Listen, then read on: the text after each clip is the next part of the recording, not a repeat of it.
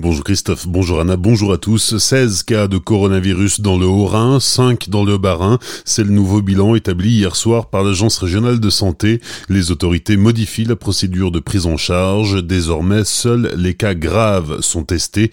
Les autres patients doivent rester confinés 14 jours à leur domicile. Les hôpitaux et les médecins de ville craignent une augmentation rapide du nombre de patients.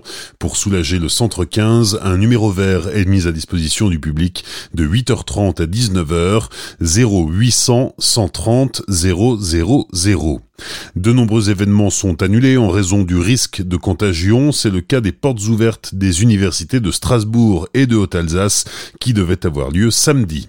L'aéroport de Strasbourg-Enzyme évacué hier matin suite à une alerte à la bombe. 350 personnes ont dû quitter l'aérogare. Des vols ont été détournés, d'autres annulés. Jusqu'en fin d'après-midi, les forces de l'ordre ont fouillé le site. Autre intervention pour le même motif. Hier matin, au lycée Le Corbusier à Elkirch, des élèves auraient entendu parler d'une bombe devant exploser à 11 heures. Les doutes ont été levés et les élèves évacués ont pu retourner dans leur établissement. Manifestation des avocats de l'Est demain à Colmar à l'initiative de la conférence des bâtonniers de l'Est. Les avocats d'Alsace, mais aussi de Lorraine, de Champagne-Ardenne, de Franche-Comté et de Bourgogne sont appelés à manifester à partir de 15 heures devant les grilles de la préfecture du Haut-Rhin. Une manifestation pour protester contre le projet de réforme des retraites. Les bâtonniers alsaciens ont demandé à être reçus par le préfet. Les avocats sont en grève depuis le 6 janvier dernier. Ceux du barreau de Colmar se réuniront demain matin en assemblée générale pour décider de la suite à donner au mouvement. Les élections municipales à Kaisersberg-Vignoble, trois listes sont déclarées. Il s'agit d'Henri Stoll, de Martin Schwartz et d'Alain Turlings à la tête de la troisième liste, intitulée Dynamique Nouvelle. Pour le candidat, avoir un équilibre de représentation était nécessaire. Du coup, ces colistiers viennent des trois villages.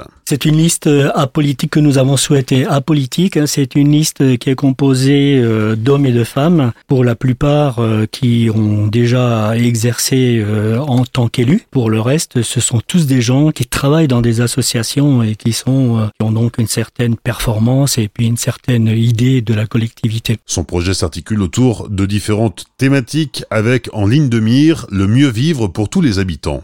D'abord euh, parce que nous souhaitons nous inspirer des réussites et on veut également faire preuve d'imagination pour rendre notre ville meilleure. Et nous avons pour Kaisersberg Vignoble l'ambition de construire avec les habitants un projet réaliste et innovant qui sera euh, tourné vers l'environnement et le développement durable porté par des valeurs associatives solidaires et culturelles qui encouragent le développement du tissu économique dans un cadre de vie que nous souhaitons préserver et puis doté de bonnes pratiques de gouvernance et surtout en intégrant la démocratie participative. Retrouvez l'intégralité de l'entretien avec le candidat sur notre site azur-fm.com dans la rubrique Actu municipal 2020. Ce soir, Azur FM, le journal L'Alsace et les DNA vous invitent au temps matin pour un débat public opposant les quatre têtes de liste aux élections municipales de Célestat. Les différents thèmes de campagne seront abordés durant 1h30 afin que chaque candidat puisse dessiner sa vision de Célestat de 2020 à 2026. Le débat sera animé par Franck Buchy pour l'Alsace et les DNA et Frankiel pour Azure FM. Ouverture des portes des temps matin à 19h. Attention, le nombre de places est limité. Vous pourrez aussi suivre les débats sur les sites dna.fr, l'alsace.fr et en podcast sur azure-fm.com. Bonne matinée, belle journée sur Azure FM. Voici la météo.